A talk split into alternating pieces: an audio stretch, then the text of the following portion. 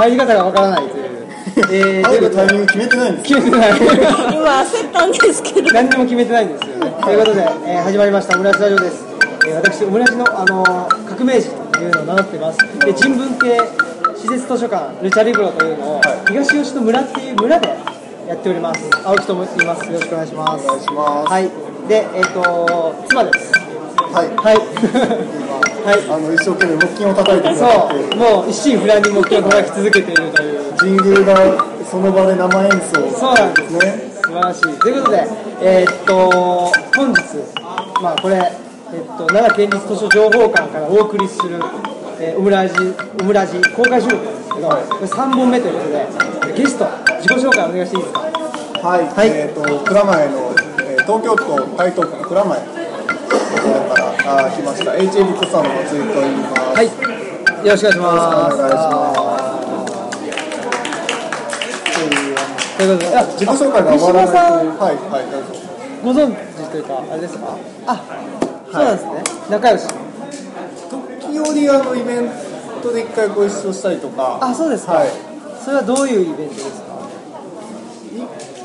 最初は多分あの仕事人っていうあはい、日本仕事百科っていうところがやっているあ、のスペースがありまして、はい。でそこのあのイベントで一緒にお話しさせていただいたことがあったりとかはい。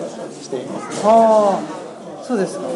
仕事。その、えっと図書情報館でやったはい。あの仕事の仕事関係のはいはいはい。イベントも、えっと HA ブックスさんがやられたんですかねえっ、とあれはまた主催は全然あ主催はまた。違うんですけど、そうですね。あの西村義明さんという方が、はい。あの司会をして3年間ぐらいやられたイベントが、はい。あのこの図書情報館であってその時に三島さんがゲストでいらっしゃってるのかな。でその後あの引き継いで司会を引き継がれて、えー、と今日本仕事百科の、中村健太さん、とあの友弘さん、はい。お二人でやられたイベントが3年間あっておでそっちに僕実は普通にお客さんとして来てあそうなんですいてでそれをまとめた本があるんですけど、その本は僕が実は今販売とか流通を全部、えー、とやっている販売流通。をはい。そんな絵がありまして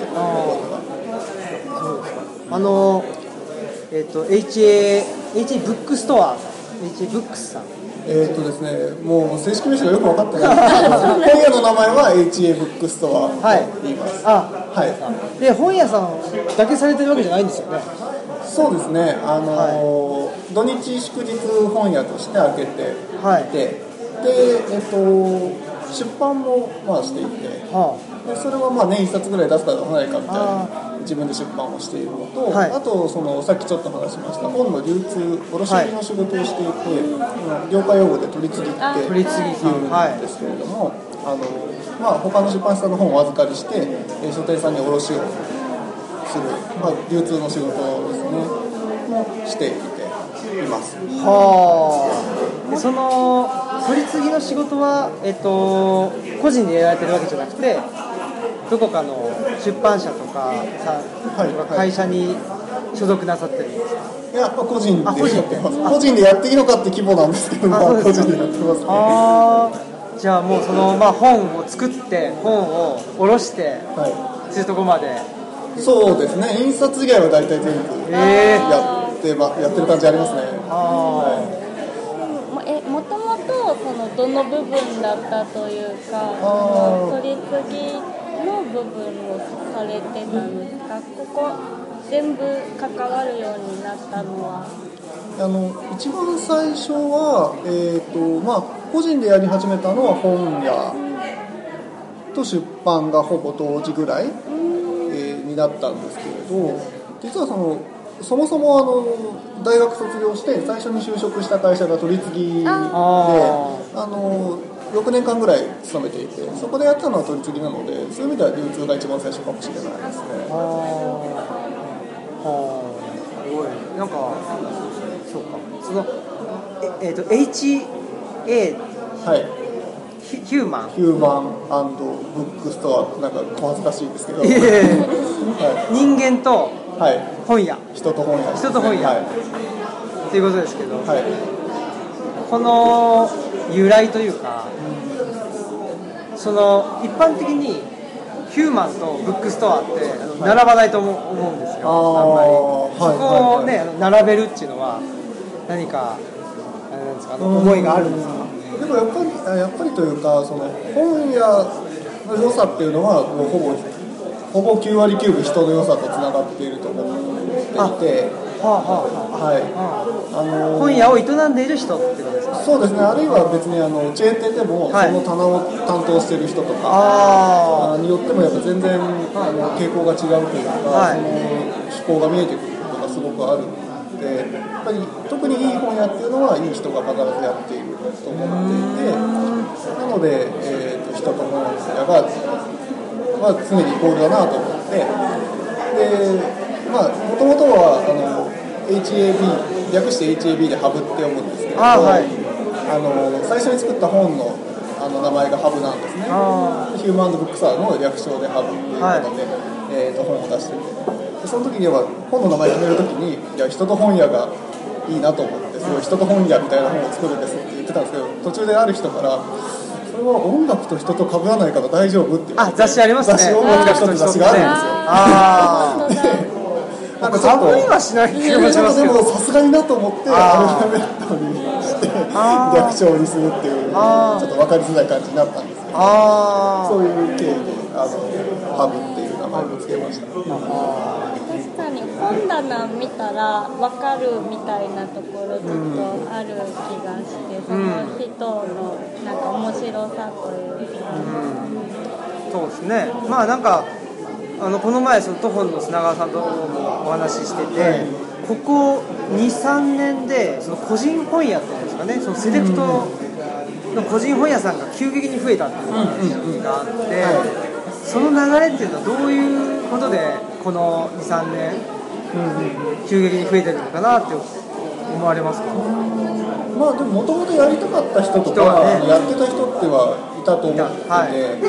まあ多分なんですけど、えー、とまだなんかこうアイデアが危ないとか潰れるとか言われるじゃないですか。言われますね。言われるしまあ一面では事実なんです事実ですね。あの僕らもともと神戸に住んでて、はい。本当に神戸にあの海文堂書店あーはいででもうすぐ海文堂書店、ね、あの開店 100, 100周年だった時に99年目でね、あの潰れちゃったってことがあって、まあ、やっぱり、ね、そういうまあ老舗が老舗の本屋さんが潰れているっていうのが、まあ、目立つっていうことですね、えーいう、まあ、事実はあるのかなと思いますけれど、ね、図書館もよくね言われますけどね図書館がいらなくなるんじゃないかとかそういうことは。あうんまあいらなくならないです。ーそうならないならないじゃないですか。ねこ本屋もそうだうん、そうそう本屋も結局そうだと思って、ねもうならなないらない。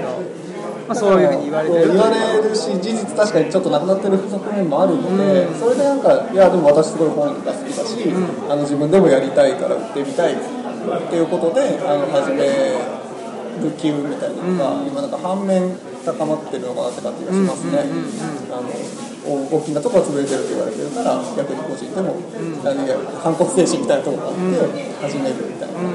あとはあのここ数年やっぱりあの仕入れがしやすくなってきてるかなって感じがします。あの今まで本屋さんってやっぱり大きなチェーン店とかを作って、えーとまあ、雑誌を中心に大量にこう一気にドンって入れてでたくさん売ってっていう薄利多売の商売をずっとやっていたのでもともとの本の特に新刊の流通っていうのは結構大きなお店じゃないとできないというか割に合わないようになっちゃってたんですよね。で個人でどうしてもなんか10冊この本誌入れたいんだけどみたいなのができづらい環境がずっとあってなんかそれもなんか本屋がこう連れてきてる中でいやこのままだとあかんかもしれないみたいなのがやっぱ流通側にも気持ちがあもうこんなこと言ってらんないっていう、そうそうなんかだからやっぱりいやでもなんか100冊以上仕入れてくんないとちょっと間に合わないから商売できないみたいなうんのそんなこと言ってたらねはそろそろやばいのかなみたいな流れもあって割とあの直接取引出版社さんでもなんかちょっと5冊か5冊ぐらいまでまとめてくれれば送りますよっていうとか増えてきたりだとか。あまあ、うちもやってますけどそういう小ロットでも新刊を下ろしてくれるなんていうか取り次ぎさんが増えてきたりとかしててそれで始めやすくなってるみたいなところがああると思います。そうかトホンさんも結構それおっしゃってましたよね、その取り次ぎですごい大量に仕入れないといけなかったのがなんかもうあの買い取りでされててっていうのになってます、友さん。もいわゆる一般的な取り次ぎ大手の取り次ぎ会社を使わずにしなされるのでそうですよね。ああじゃあまあそのまあちっちゃくても本屋さんがやりたいとかいうそそういう人たちが出て,、まあ、出てきているっていうかもともといらっしゃったのかもしれないんですけどっていうのに、まあ、状況も変わってきててそれが可能になってきたっていうことなんでかね。そうねそう思いますね。ああ。そう。ああの本屋さんの状況でいうとそういうことがあると思うんですけど、はい。我々その施設図書館っていうのをやってます、はいはいはい。人文系施設図書館っていうのをやってまして、でその施設図書館っていうのは自分たちの、まあ、自宅を開放して図書館にしてるんですけど、はい。でそういうことしてる人っていないだろうなと。おー。23年前に思ってて、はい。でいないだろうと思いつつもなんか調べてたら、いたんですよね、あのマイクロライブラリーとか、はい。はい街ライブラリーっていう運動もやっぱりその本屋さんみたくちっちゃくても本屋ができるっていうのと、まあ、もしかしたらモチベーションは似てるのかもしれないんですけど、そのちっちゃい本棚を作ってそこをまあ図書館と名付けようっていう運動も全国的に結構されてて、うん。でまあ今日のイベントみたくこれ図書館の中にとあの図書館の中に、まあ、我々勝手にあの名乗ってるだけですけどちゃぶ台をいてであのなんだ図書館と言ってると、はい。はい。でその図書館内図書館みたいな状況もあるし、本屋さんもいらっしゃるし、で今までだったら図書館と本屋さんが一緒にねその、併存する、並ぶっていうことってあんまり考えられなかったのかなっていうふうに思うんですよね。うん。でもそういう状況っていうのは、まあ、一方でやっぱりね、あのーみんながみんなっていうかな、まあ、特に若者が本を読まなくなってきてるとか、ね、あの本当か嘘かあれですけどっていうような、まあ、状況だったり本屋さん潰れてるとかねえ本が売れないとかいうような、まあ、本当か嘘か分かんないけどもそういうあの危機感っていうのがみんなで共有されてるんで、まああのーみんな集まってねそのどうにかしようよっていう状況でこういうことになってるのかなとも思いますけどね。いやそう思いますね。そういうななんんか状況もあってその取り次ぎっていうのをあの仕事として会社に所属してやってたのをやめて本屋さんになったっていうのはなんか自個人的にはどうきっかけとかがあったんですか？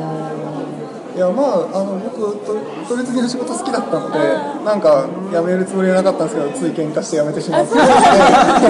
そうなんです。ふらっと辞めてしまったんですよ。当時は。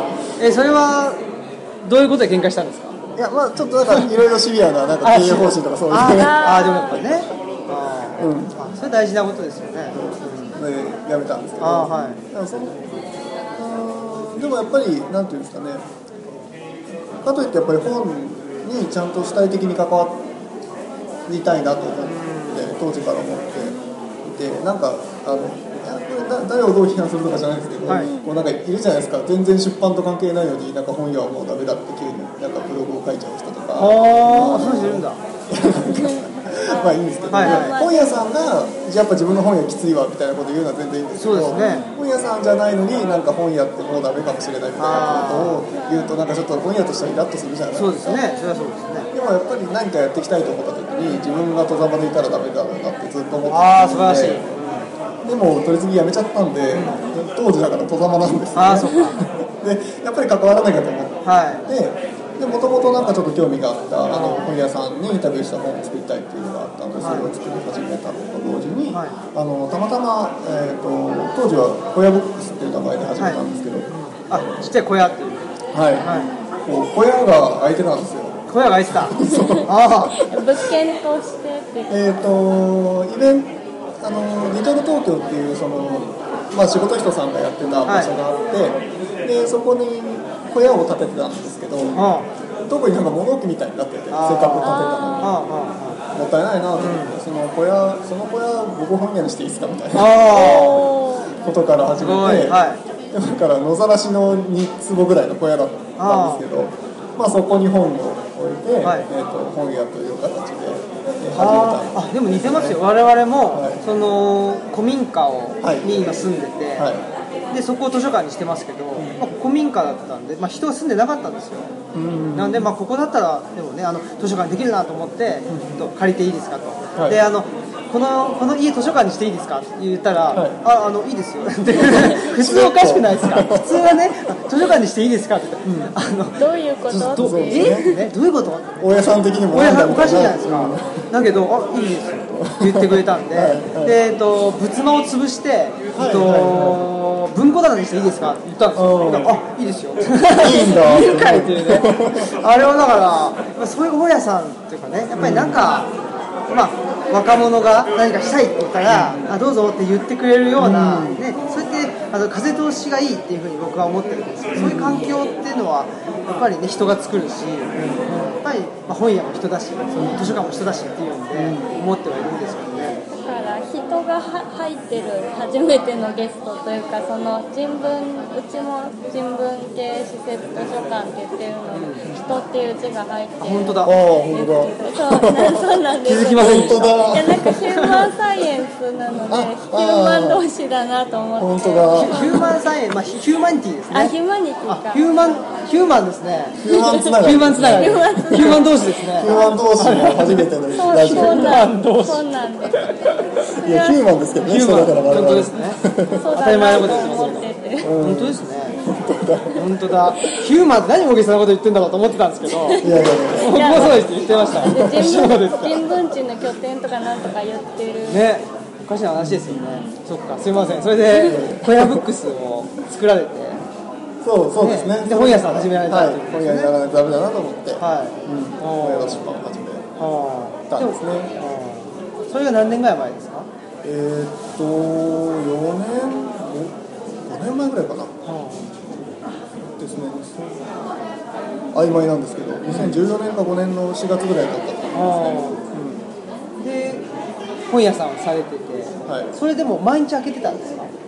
あの小屋ブックスの頃は空いててあそういうのもあのもともとカフェスペースがあったのでああの店番の人が常にいたのでへえ最悪僕がずっといなくても大丈夫みたいな環境があってそうでそこの場所さえ空いてればあの小屋ブックスも空いているっていう状況になってましたね。ああの頃は。はで何年かこ小屋ブックスをされてて、はい、はい、で今はされてる間そうですねそのちょうど小屋ブックスのあったリトル東京というスペースが引っ越しをすることになって今度はまああのいろいろ物件を探したんですけど、えー、とビルに引っ越すことになったんですよでもビルと小屋建てとく庭がないじゃないですか。そうですね。ビルと小屋はちょっと相性悪いですね。そう庭があったので小屋が建ってたんですけど本当だ。小屋が建てられないことになって。じゃあちょっと小屋ブックスじゃねえなみたいな。本当ですね。あ。誠実ですね。嘘ついちゃいかんと。まあ、だしあのやっぱりあの場所も変わるので本屋も動かせるかちょっとわからないからじゃあまあ小屋ブックスという形でちょっと一旦あの閉店しましょうかってなったんですよ、はい。まあそれは当然そうだと思うんですけど、なんか当時本屋がなくなってるまだなくなってるって言われてる時期でで僕1個本屋作ったじゃないですか、小屋ブックスなくなったら本屋1個作ったじゃないですか本当だ。だから本屋をなくすのをやめたいと思ってる。のに僕が本屋のマイナス記事に加担するわけにはいかないと思なって。くすのか。と本当だ。そうだ。それで、えー、とちょっとなんか自分で場所借りてできるところをちょっと探したんですね、はい。はい。それでいろいろあって蔵前今の蔵前の場所で物件を借りることができて、でそこにそのまま小屋ブックスみたいなのを移してはい。でスペースも広くなったんで相当3倍ぐらいにぐらい増やしてあそう。ですで始めたのが今のアそうか。じゃあ小屋から一気にヒューマンまで飛飛びましたね。飛び ましたね。すごい。ヒューマンブックスターって名前はあのハブでっていう雑誌で使ってはいたんですよね。そうか使ってたんで、ああそうですか、はい。なかなか。でそこからはあの場所借りしてるとはいえあの僕しか開けられない場所になっちゃったのであの土日祝日だけあー営業に変えそうです。かで平日はまたちょっとそういうもろもろの本に関わるお仕事をなさってる。てそうですね本の仕事はしてるんですけどまたあの一応会社員っちゃ会社員です、ね、あそうですか。はい。じゃあ大変ですね。忙しいですね。まあ、うん、まあそうですね。平日だって会社員平日大体働いてて、はい月金で働いでて土日開ける。土日祝日自分のええー、むっちゃ大変ですね。そうですね。そうですねいやなんかやっちゃってるんで何とも言えないんですけどよくよく考えたら、まあ、体調というか？体は大丈夫ですか？体調はそれなりに大丈夫ではある風邪ひけないじゃないですか。風邪はひけない。あでもなんか店始めるときにあの僕しかいないんで風邪ひいたら休みますって宣言しながら。ああそうそうそれはそうですよね。まあでもそうするしかねそうするしかないよ。ねしでも個人でその取り次ぎとかっていうの初めて聞いたっていうかまああまりその詳しくはないんですいやけどまあいないと思いそうですよねですよね。なんかそれはなんかどうななんやろうと思ったのはどういう経緯で、まあそう結構でもなんかおっしゃる通りというか、まあ、本の流通自体に詳しい人って世の中にあんまりいなくてなんか本本は編集とかすごいできる人はたくさんいるしなんか本屋に勤めていらっしゃってすごくいい棚作る人もたくさんいるんですけど、まあ、流通に詳しい人が意外と少なくて、特にだから本作ってみたのでそれはすごいいい本なんだけどどうやってなんか売ったらいいかわからないみたいな人も結構いたりとか。したのであじゃあなんか別に僕取り次ぎの仕事しててそれなりにまあ、まあ、言うたらなんですけどそれに詳しいんで、え代わりにやりましょうか、でそのまま引き受け始めたのが最初ですね。どうですか取り次ぎさんっていう人がいるっていうのは知ってますけど、そういうことをしてる人と確かにお会いしてお話しするっていうのは初めてかもしれない。個人で。って個人いうでねのもすごいねなんか初めて聞いたので、確かにできることをちょっとねなんかやったらそうだいやな素晴らしいですね。あのー僕もえっと、今、まあ、人文系指定図書館やってるんですけど、はい。基本的に日月火しか開けてない、で日曜日はまあ僕も、えっとまあ、会社員してるんで、はい。月金で障害者の方の就労支援っていうのをしてるんで,、でそれしてでえっとまあうち妻が、はい。あのずっと家にはいるので日月火で、えっと、開けれてるんですけど、はい。やっぱりね、まあ、そういう就労支援をしながら、で、ね、一応図書館もしながら、で、えっと、専門が、専門ってあの、研究してるんですけど、えっと古代地中海の歴史の研究をしてるんですね。はい。はい。で、フェニキア、カルタゴっていう、あの、ローマに滅ぼされちゃう歴史の研究もしてるし、はい。あとは、まあ、月1で、えっと、プロレスのトークイベントもしてたりで、オムライススタジオっていうのも、まあ、これはね、別にあの、誰に頼まれたわけじゃないんで、まあはい今回はね、そうだ、今回ちょっとね、あの、初めて頼まれたんですよね。ここでオムラジやってくれ。って。あなんと初めて依頼仕事ですそうそう、初めての。途方さん途方さんがね。なんか声かけていただい。て、ね、そうそう。ね、あの温情措置で、あの声かけてかわかんないですけど、っていうんで、まあ、まあ、あのいろいろやってるんですけど、やっぱり自分のできることをあの全部やろうという感じで、わーってやってるっていう感じがあって、やっぱりあの松井さんもそうなのかなっていう感じで、その本にあの関わることで、自分のできること全部やられてるんかなっていう感じが。そうですね、ね。いやそんな感じはすごいしますね、僕もこう、まあ、できることがあればやりたいし、というのもやっぱりその、いい本、いい本だけど世の中に知られてないって、なんかすすごい本にとってはかわいそうだなと思って。て、うん、でなんかすごいいい本作る技術があるのに、なんか流通の知識がないがために、なんか諦めてる人とか、すごいもったいないと思うんですよ。だからせめてそれはあの別になんか手伝えればいいかなぐらいのお我々も本作ろうと思ってて、あおー。本はいあのジーンを作ろうと思ってて。はいはい。ルッチャって言うんですけど、でもまあね、まあ、そういう本作り自体もやったことないしもちろんねその本の流通とかね、まあ、流通させるかさせないかっていうのも、がその流通させ流通させるなんてそんなっていう感じで、もうあの手売りでっていう感じで思ってたんですけど、それはまあねあの知識がないから流通ってすごいその大変なことだと思ってますけどどうなんですか？その、まあ、個人ではい。なんか本作って、で流通っていうのを、まあ、あのできる本なんですか？そういうのは。まああの個人で本を作って本屋さんに直接やり取りして卸してらっしゃる方っていうのは今すごいたくさんいて、それ自体でも全然大丈夫。それでなんか1000 1000冊以上こうあの売ってらっしゃる方もいらっしゃいますし。あそうですか。はい。ああそれは取り次ぎをの方を通すことの利点っていうのはどどういうことなんですか？まあ、単純に、えーとまあ、例えば、まあ、うちも他のところもそうですけど、はい。えー、となんか普通の本屋さんにお客さんが来てこれ一冊取り寄せてほしいんだけどって言われた時に取り寄せられるかどうかっていうとこですね。あの本屋さんは基本的に、えーと、取次さんと契約をしていて、えー、ほぼそこから本を仕入れるみたいなことが普通なんですよ。だからこのその一冊のために作った人に取り寄せの連絡をしてあじゃあ一冊送ってくださいあの一冊振り込みますみたいなのってまああんまやらないやらないやる書店さんもありますけどあんまやらなかったりとかするので、えーと、そこにじゃああの東販さんってお手がいます東販さんからあの本仕入れられますよって、えーと、言えるかどうかの違いは結構でかいかなと思いますじゃあまあ代理店みたいな。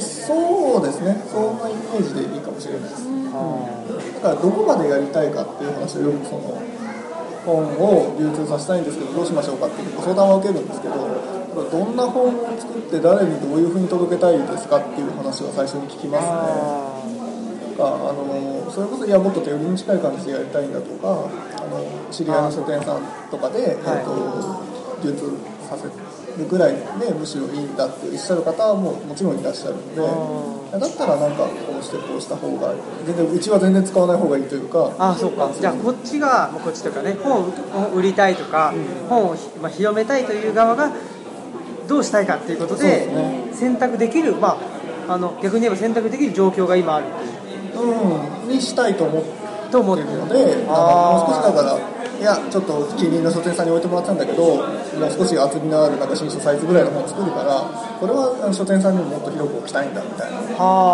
時にあでもこれすごいいい本だからぜひって手伝える環境があった方がいいなっていう。そういうことね、うん、面白いですね。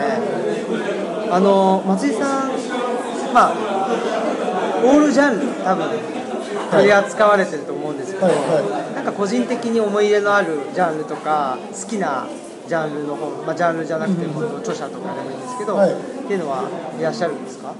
もうあれですね僕個人が読んでる本の話ですか？そうですそうです、うん、そうえっ、ー、とね個人的には結構 SF とかよく読む。んですけあの今ちょうど読んでてすごいいいなと思ってるのが「あの折りたたみ北京」っていうえっ、ー、と SF の本であの折りたたみ北京。はい。天竜っていうちょっと日本であの有名になった、はい、上野動物園とかが、はい、あの少し有名な SF 作家さんがい。らっしゃって、はい、彼が彼は中国。中国中国生まれの、えーと、アメリカ育ちみたいな人です。で英語で小説を書いていて英語で発表してる人なんですけどがあの中国の SF 作品をあの選んで彼が英語に翻訳をして英語で出した中国版 SF アンソロジーみたいな本がある。それを日本に翻訳した本英語から翻訳したそう英訳。英訳。あそう英語から翻訳して出して面白い、うん、それやっぱりちょっと違います？普通の。まあ、まあ、あの難しいかもしれないですけど。なんか中中国っぽいところとかあるんですか？中国っぽいそれは感じるとこがあります？もちろんあって、はい、文化背景にやっぱり中国の文化が多分日本の小説は全部そうなんですけど、背景の文化がやっぱり中国の歴史を踏まえているので、うんとそういう側面がまずあるように感じられる、というかあるんですけど、まあ、その序文でその権力がすごいいいことを書いていて、はい、あの確かにそのように感じられる作品もあると、まあ、しかし結局でも小説単体としてはあくまで誰が読んでもフラットに小説として楽しめるものだからまずはそういうふうに、あの読む読むべきものだと思うからまずそう読んでもらって。とはいえなんかいろいろ背景もあると思うからこの人はこういう傾向があってみたいなのをちょっとだけ書いてるみたいな、うん、すごいまっとうなことを書いてくれて、ね、結構だから 確かに、うん、その文化を背負って読みがちというか中国台湾とかアジア圏に関して日本人が読むとちょっと文化背景を背負いがちというか、うんうん、なんかアメリカの本とか、うん、ヨーロッパの翻訳小説を読む時よりもなんか意識しがちになっちゃうのかなっていう感じがそれは僕自身はありますね、うん、ちょっと突き放して読めない。ね、うん、そうなんですよ、はい、まあ、そうやって読める良さもあるのかもしれないんですけど、なのであのそういうことをちゃんと序文に書いてくれててなんてまっとうな本なんだ本当ですね。ああそれが序文に書いてあるとねなんか、あのー、安心できるというか信頼できる感妙な信頼感がありますね。わ、かりますわかります、ああずっと昔から本が好きだったんですそうですね。決して読書家ではないかもしれないですけど、まあ、ずっと何らかの本は読んできていましたね、で大学でもその本に関係するなんかこと勉強なさったんですか？いや大学はあ大学僕歴史学科出てるんですけど。一緒ですね。一緒ですね。そうなんです。なんか、はい。え日本史ですか？い、やあの世界史あで一緒ですね。フランス革命とかやってたんあですけど。そうですか、はい。あらそれはそれは。まあでも。西洋史ですねじゃあ。西洋史あそうですか、はい。フランス革命のどのあたりですか？えっとちょうどマニアックな話なんいですやいやいやそれ聞きたいですねまあ不真面目な学生だったんで僕そんなにあの歴史の知識はそんなはいに強くはないですけど、はい。あのちょうど真ん中あたり、えーとまあ、最初の革命が起きた時と、はい。ロベスピエールが失脚したあたりの真ん中ぐらい、ほう。ってことはまあジャコバン派がどんどんとあの勢力強めていくぐらいのはい、そのあたりにあった地方の農民反乱みたいなのをちょっとへー。あの本読んで研究してたりあそうですかとしたんですけど。ああ、面白いですね。やっぱりですねフランス革命ってどうしてもねうんとパリのことっていうね、イメージありますし、でも地方にそうですね。の焦点当てたっていうのは何かあったんですか？そのあのご自分のなんか関心とか。当時たまたま読んだ本がちょっと面白かったっていうのが、まあ、へーきっかけでははい。あったんですけど、まあ、日本というか、まあ、普通にフランス革命を勉強するとなんか基本革命していくのが大前提で、うん。そこでどういう派閥がどういう人たちが動くっていうのが基本的な教育だと思うんですけど、まあ、そこはやっぱりやっぱりというか地方の反革命判断なんで、ん。なんか革命なんかなかった方が良かったみたいな話そうか。保守。保守派のそう。ねってことまあ、ですね。言ってしまえば保守の判断みたいなところで、なんかそれがやっぱり、えー、と普通にフランス革命をあの高校の授業で学んでた身としては、はい。ちょっと面白かった。確かに。興味深かったちょっと考えればすぐ分かるんですけどね。絶対そういう反応がないわけない。まあみんな一緒の考えなわけないですもんね、うんないから。考えたら、でも確かにあんまりそういうイメージを持ってない。やっぱりどうしてもその年号で覚えてしまうと、そのまあ、フランス革命の前にはあのアメリアメリカの,、ね、その独立宣言があって、で独立宣言とフランス革命が一直線に結ばれるわけですよ。独立宣言っていうのがあってそれのその理念があったからフランス革命が起きたって言われてるけど、まあ実は決してそんなことはなくて、ね、アメリカ独立の宣言とか独立の戦争っていうのとフランス革命がまあ結びついたのも偶然ですしね、そこでフランス革命が絶対、ね、あの起きたか起きなかったかっていうとそれもまたわからないことなのでもう本当に歴史っていうのは無数の選択肢が実はあってそれがまあ特に教科書として、ね、あの覚えなさいよっていうことでやると一番大きなトピックがね、あの結ばれてそうですね。るっていうだけですからね。一本のなんか流れみたいにな。っ本当にそうです。ちゃってる、まあ、対極的に見るすごい対極的に見るとそうなんですけどですけどね。決してね、うん。それだけじゃない。あら、そうですか。やっぱヒューマンもそうですしね。やっぱり なんか一ありますね。西洋史。っていうこともあるし。うん。でもそこもやっぱりなんかひ人だなっていうか人。なんか一うん貫している気がうんします。ね、うん、やっぱりでもね、あのフランス革命、まあ、あのフランス革命の話ばっかりしてもあれですけど、フランス革命のやっぱり重要なポイントっていうのは人なんですよね、人権、あー確か普に遍的な人間が存在するっていうのは、まあ、フランス革命でありアメリカの,、ね、あの独立宣言でありっていうのがやっぱりポイントなんで、あの普通に日本のことだけやってると普遍的な人間が存在するっていうことってあんまりピンとこなかったりすると思うんですよ。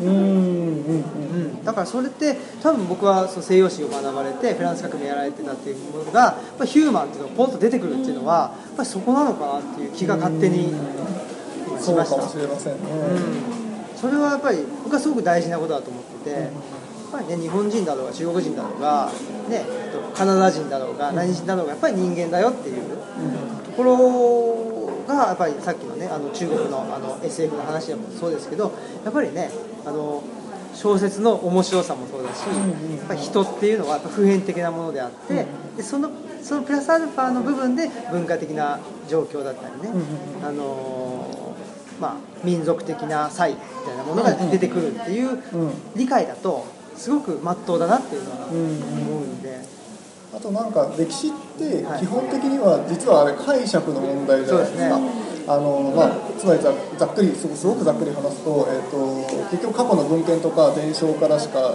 こういうことがあったらしいということしか伝わらないし、はい。で結局そこに書かれた文献も結局人が書いてるからね。あのその人の主観が必ずどっかに入ってると。そういうものの積み重ねだから事実っていうのはすごく分かりづらいというかその主観をどう汲み取るかっていうのが、その歴史研究になってくると思うのでなんていうかあの一面じゃないところみたいなのはすごく、あの大学で歴史をやってて、まず学ん最初に学ぶところだと思うんですよね。そういうなんかちょっと若干懐疑的なところが、あのあるのとなんか多様性みたいなのはある程度受け入れやすい土壌みたいなのが、多分その辺でできてるだろうなっていうのはすごいありますね。ねですね。いやなんかすごい親近感を勝手に持っております。なんかペニキュアとかカルタゴって言った時になんか普通にふんふんって聞いてらっしゃるから。そうそう。いやなかなんで普通にねあのいやそのふんふんその知識はないですけどね。でもよく聞いても聞いたらああなるほどそういえばあったなってねその単語自体なんかえ何それってなる時もねあるからあす通じてるって思う。ペディキュアかなとかね。ププリキュアかなみたいな本当に言われるんですよ。ああ響きがね、はい響きが似てるから。ね全然違うんですけどね、っていうんで、はい、い。やー面白いですね。その本屋さんの方にはその特にこのジャンルが強いとかなんかたくさん置いてあるとかっていうのは SF だったりとかなんかありますか？自分の本屋ではあんまり作らないようにしています。ちょっとだけ SF のコーナーがあったりしますけど。やっぱり。それはね多少あるんですけどあのなるべく作らないようにしててまあとはいえというかまずやっぱり、えっと、本屋さん。リアルな本屋さんである以上はその土地に根付いているというか必ず地べ地べたに這いつくばっているじゃん。地べたつながってるじゃないですか、おおだから素晴らしい。はい。その土地のお客さんにどうしても合わせていきたい、やっぱこの本が売れたからこの本も入れようとか、じゃあやっぱりこういうコーナーね。近くにいい文具屋さんあるからどこにかなちょっとしようかとか、必ずそういう影響が出てくるので、まずはそれを最優先に考えたいっていうのが一つと、まあ、あとどんなにやろうとしなくてもなんとなく色って出てきちゃうっていうそうですね。その人がやってる色って出てきちゃうので、まあ、それはあのあんまり意識せずにあのいいなと思った本を入れていけば勝手に出るかなということでやってるところがあります。ね。ああ素晴らしいですね。いやー全くもってね大賛成っていうか 僕は賛成してもしょうがないんですけどいやいや。なんか本当にそうだみたいな。でもだから本屋さんとかこれちょっとずれるかもしれないんですけど、その本屋さんなんかちっちゃい本屋さんってやっぱいいですよねってよく言われて、まあ、うちも長坪の本屋なんでああ。のよく言われるんですけどそれ結構なんか大きく小さいとかじゃなくてなんか趣味の本屋を見つけるのが一番いいですよっていうのが答えるしてるそれはまあ趣味の人なのかもしれないんですけど、あのこの本屋のこのコーナーものすごく私好きみたいなので、結構その選んでる人とその土地の環境によってだいぶ変わってくると思うので。あの自分と気持ちの合う本屋を見つけるだけで全然楽しくなると思うので、なんか小さい本がいいとか大きな本屋がダメとかそういうことじゃなくて、なんかそこそこそこの数行ってもらえれば必ず趣味の本屋が見つかるのでそこになんか月1だけ通うとか、ん。そういうふうにするだけで全然本との出会い変わりますよみたいな。そうですよね、あのー本当に、まあ、僕らも、なんだろう、なんか、どうしたら本、なんだろうな、自分の好きな本と出会えますかとか、えー、とどうしたら、まあ、たくさん本を、ね、あの読めますかみたいなことで聞かれる時もあるんですけど、はい。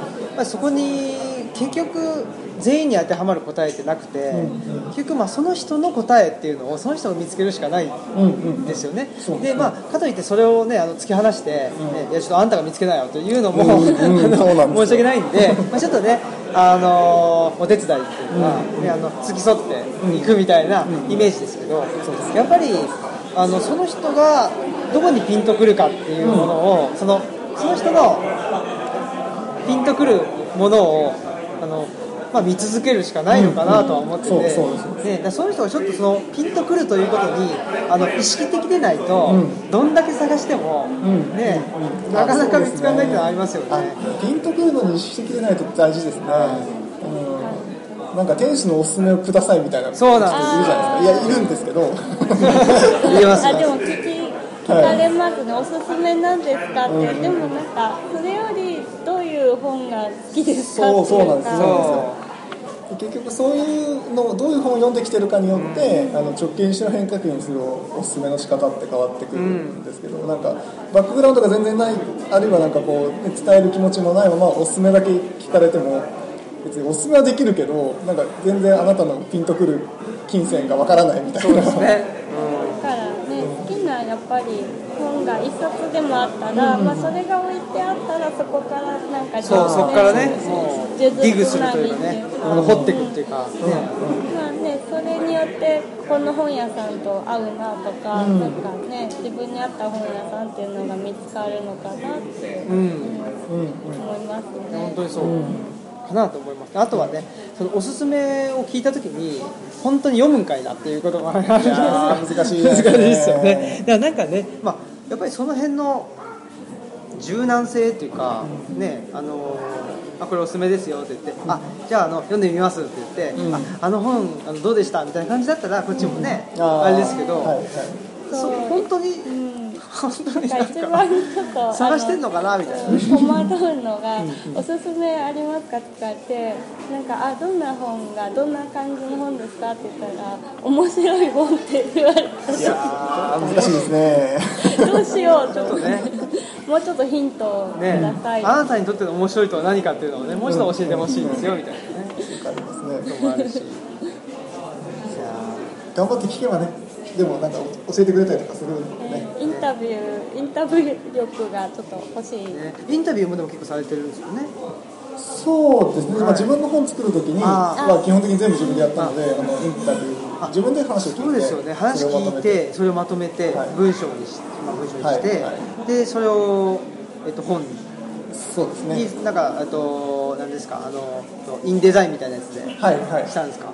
ややって。あーそうですか。でちょっと簡単に組んで。すごい。したのでそんなスキルがねすごいっすお持ねちいやでもなんんかか本棚も作ってる本棚っていうのああ本棚。あまあそれはなんか小屋を作った時の延長でなんかこうあ適当に切って適当にネジを打っただけなんーいやそれだって人にできる人とできない人がいるんですよね。いやでも経験経験だと思うんですよ。僕もその最初の本作る時にはい。インタビューしたことがあったかっていうのはなかったし、あー本を作る編集者の仕事もしたことなかったのであとりあえず電話かけてあのなんかこんな本作りたいんですけどなんか話聞きに行っていいですかみたいなあことから始めたりとかあのデザインのインデザインのソフトも使ったことがなかったので、あの教本買うとこから始めたんですけど、えー 作って取材の依頼してるのにあの僕はデザインソフトの教本を買っているっていうやっぱりそこも本なんですねあまあそれはね一応本読んだんですけどへえとこからあの始めているので、みまああのすごいかっこいいものは作れないと思うんですけどああいう一応形にはできたかな、ああ面白い。素晴らしい。ね。我々もどうしても、まあまあ、我々っていうか特に僕ですけど、どうしてもなんかあなんかできないとか言うとできる人ねあのできる人に頼もうとか、ね、あのすぐそうなっちゃう人がいいとかもうなんだ出来上がってるものをねえっと買ってこようとかすぐなっちゃうんでちょっとそれをね、まあ、やめたいっていうかねちょっと一歩あの踏みとどまりたいなっていうのは思ってるんですよね。いやできる人に頼めるのもスキルだと思うんでそれはそれで頼んでもいいと思いますけどね。すぐ頼んじゃうからな。いやいいいいことです。いいことです僕はね人に頼むのが苦手だからすぐ自分でやっちゃう。んですいやでもねなんか刺激を今日ね受けて。ーいやー本当に受けました。できるかも。ねえ。できるかも一人でできるもんかもしれない。ですねいやあちなみにあのおいくつなんですか？僕は84年生まれなんで34私誕生日僕34 83年でああ。85年。ああらあら8385 85って感じ。そうですね。ぜひ。また今後ともはい。よろしくお願いします。なんかね。ね本屋さんもぜひ行ってみたい。行きたいっすわ。東京のね。今蔵前にある。今蔵前にあります。土日祝日だけ開けてあそうです。ます。ちょっと。機会をチャンスを見つけて。前ちょっと僕東京にはい。えっと仕事で行ってた時にえっ、とね浅草に宿取っててはい蔵前って何線でしたっけ？大江戸線じゃなくて、はい、大江戸線、ありますえっ、と大江戸線と浅草線が通ってますね。っていうんであのその乗り換えかなんかの時に結構歩くああ、はいはいはい、そうです何です。大江戸線と浅草線がすごい歩く都営の大江戸線と浅草線めっちゃ遠いですよね。けど、なんかそう改札で外にそもそも外に出ないといけないそうそう。地下鉄同士の接続なので、ねあそうなんです一回上がって。で5分10外に出て分ぐらい歩きますよね。はい、もう10分ぐらい見とかないと、ねそこの乗り換えは厳しいです。そう。っていうローカル。の記憶があって。でもね結構やっぱり蔵前歩くと、まあ、ちっちゃい工場とかがあって、なかなかいい感じのとこだなって思った、うんうん、いう。最近結構散歩があのしやすくなってあそうですか。やっぱり東京行くとあの歩くじゃないですか、あの東吉野村とか村に引っ越しちゃうと歩かないんですよ。あなんか歩いてるとね「えなんかあったんかな?」とか言って、はい。あの車が来てね「はい。あのどうしたの?」っつって「乗ってきな」とかあ歩いてる人がいるそうそうおかしいと。保護されちゃう。なるほど。そうそう。保護されちゃうから。保護されちゃう。やっぱりね歩きに行きたいな東京に、うん。っていうのはありますね。散歩コース。ね散歩コースね。ははい。ありがとうございました、すいません。あのーということでまた今後とも、はい。ぜひよろしくお願いします、よろしくお願いします。はい、ということで、えーっと、オムライスラジオ公開収録、本日のゲストは、あ、じゃあ、お願いします。HA ブックストアの松井でした。はい、ありがとうございました。ありがとうございました。ありがとうございます